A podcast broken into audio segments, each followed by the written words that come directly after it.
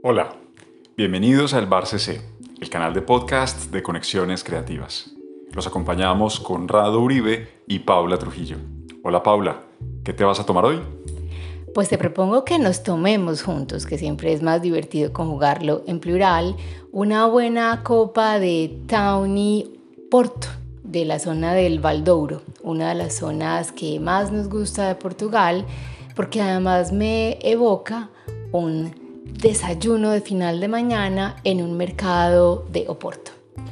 Un vinito suave, dulce, que se toma a tragos pequeños y que además nace con el objetivo de que aguantara los viajes entre Portugal y lo que hoy es Inglaterra. Una bebida muy adecuada para el tema de hoy. ¿Cuál será? ¿Qué tal si hablamos de las tendencias y el Big Data en el mundo del turismo? Un eje transversal que sin duda se conecta cada vez más con el ecosistema creativo y cultural. Vino portugués para hablar de turismo. Porque una conexión puede cambiarnos la vida. Entre los meses de julio y septiembre de 2020, Conexiones Creativas fue invitada como consultora a trabajar en un programa pionero en Colombia, el programa de fortalecimiento para el Cluster 10, Turismo de Eventos y Negocios de Barranquilla y el Atlántico, un programa liderado por la Cámara de Comercio de Barranquilla con el apoyo de Impulsa y el Ministerio de Comercio de Colombia. En el marco de ese programa tuvimos a muchos invitados internacionales, algunos de los cuales ya hemos citado en programas anteriores del, del BARCC, como Giulio Toscani o el mismo Gabriel Bedoya. Dentro de esas invitadas, quisiéramos destacar a Sara Pastor, una de las ejecutivas y directivas de la empresa Adara, una empresa internacional que se concentra en trabajar con los datos que arroja el sector de turismo a nivel internacional. Y justamente de la conversación con Sara Pastor salen algunas ideas y conclusiones que quisiéramos compartir con ustedes para introducir el programa de hoy. La primera de ellas es que, y es evidente, estamos viviendo en un mundo que va a dos tres o más ritmos. ¿Qué queremos decir por eso?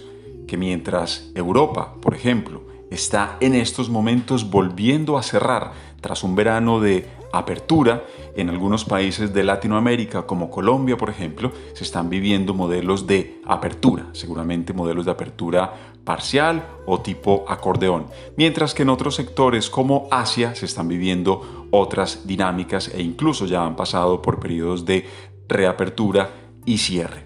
A eso nos referimos con ese mundo a dos aguas. Esto es muy importante si trabajamos con empresas de otros lugares del mundo.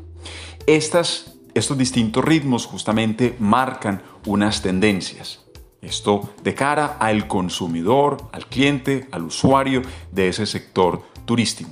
Algunas de esas tendencias, por ejemplo, que van al alza son las búsquedas lo que ha encontrado Adara y Sara Pastor en su trabajo es que a nivel internacional las personas estamos comenzando a reinteresarnos en los procesos de compra orientados al turismo. Sin embargo, con cada rebrote que sucede, esa tendencia baja. En resumen, y esto es muy importante, tenemos que tomar conciencia de que tardaremos años, dos o tres, según algunas voces más realistas quizás en volver a los datos y a las dinámicas que teníamos en enero de 2020. Con esta pequeña introducción, Paula, ¿qué cambios se están dando o, estamos viendo en términos de el consumidor de ese sector turístico? Sin duda voy a hablarte del consumidor, pero mientras te escuchaba disfrutaba de este Tawny. Es uno de los licores que más me gusta. Pero me gusta por muchas cosas, no solo por los sorbos, digamos, pequeños de los que ya hablaba, sino porque me hace pensar en Portugal, un país que queremos muchísimo. Pensaba en Guimaraes, por ejemplo, pensaba en Alcobaza, en el Portugal profundo, un país que sin duda nos conmueve y al que esperamos pronto viajar, así que conecto con tu pregunta. Sara nos decía que hoy en el mundo del viaje, y ese mundo del viaje extendámoslo por favor al mundo del ocio, al mundo del disfrute, digamos, también de las prácticas creativas y culturales, ellos detectan tres perfiles de consumidores.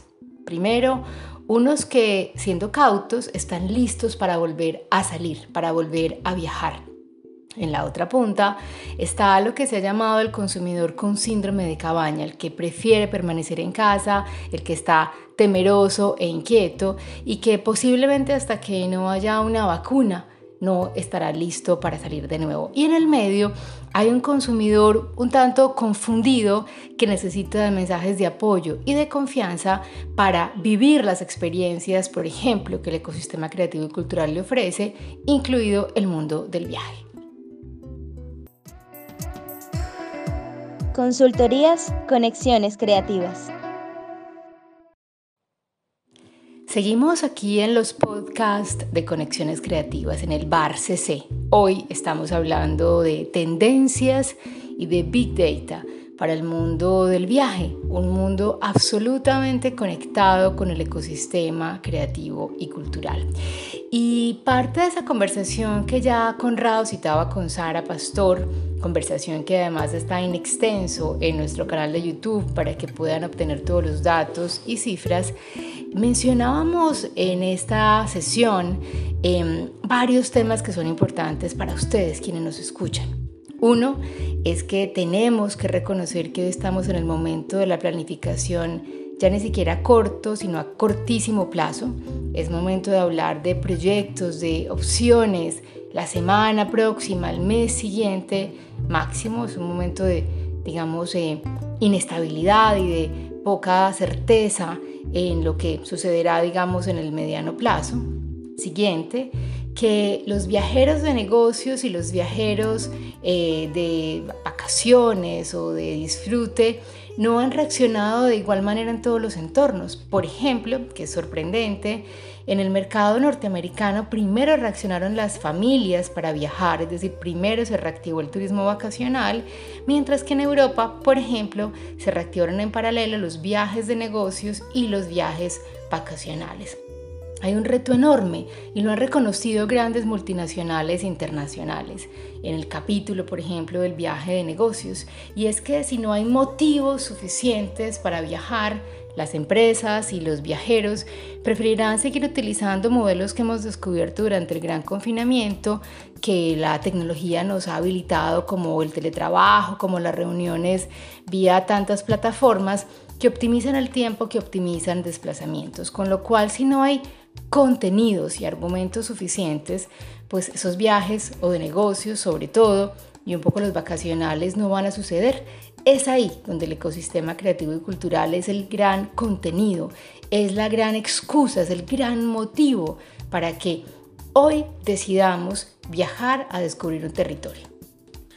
Propósito de esto, que, de esto último que mencionas, Paula, recordar que los motivos más importantes que tiene el turismo de placer son tres que están íntimamente vinculados con los ecosistemas creativos y culturales. Y los digo en cualquier orden porque esto varía dependiendo de la ciudad o del territorio. La cultura, las artes en un sentido amplio, la gastronomía y las compras relacionadas con esos sabores locales que encuentran los turistas en cada una de las ciudades.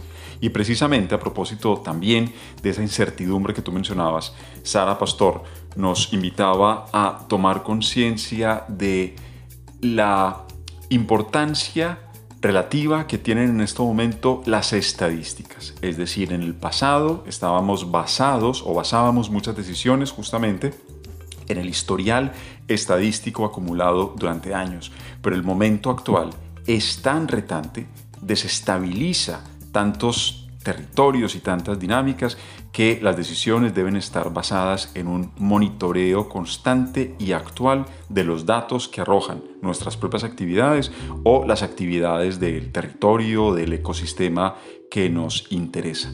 Frente a este cisne negro, es decir, frente a esta rareza, o como lo propuso eh, Pedro Moneo, otro de esos invitados internacionales en el marco del programa de fortalecimiento del Cluster TEN, ese rinoceronte gris que se nos viene y nos puede atropellar si no nos preparamos para la embestida, en estas circunstancias debemos ser muy conscientes y revisar constantemente y con mucha conciencia los datos actuales que se están generando día a día, más que las estadísticas del pasado, para la toma estratégica de decisiones.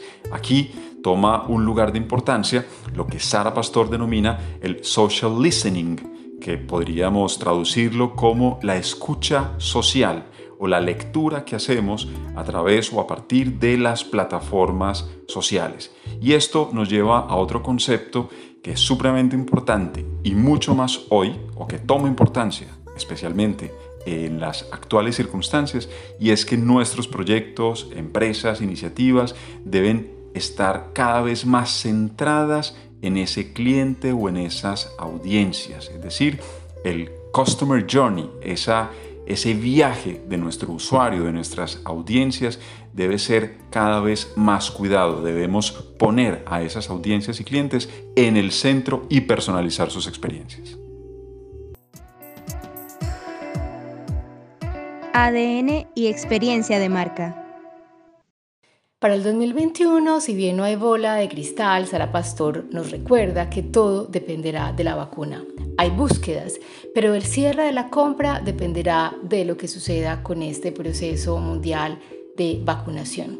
Sara también nos recuerda que es importante ser cuidadosos con el lenguaje, no utilizar falsas promesas que no se pueden cumplir, como ser territorio COVID-free. Lo que sí es importante es activar protocolos y diseñar corredores para viajeros en zonas, por ejemplo, dentro de un mismo país o dentro de un continente que tienen cifras afines de contagio que pueden diseñar, digamos, protocolos, digamos, comunes para generar nuevas oportunidades al viajero.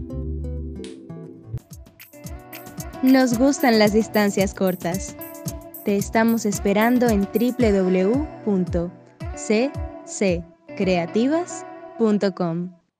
Y con respecto al Big Data, las conclusiones que nos deja Sara Pastor son muy prácticas. En primer lugar, si nuestra empresa o nuestro proyecto es de pequeño tamaño, las redes sociales son el lugar para recoger datos útiles y tomar decisiones estratégicas con respecto a nuestro proyecto o empresa. Pero si el tamaño de ella es un poco más grande, pues debemos definir justamente cuál es el objetivo de negocio en estos momentos y en consecuencia qué tecnologías debemos utilizar para conseguirlo.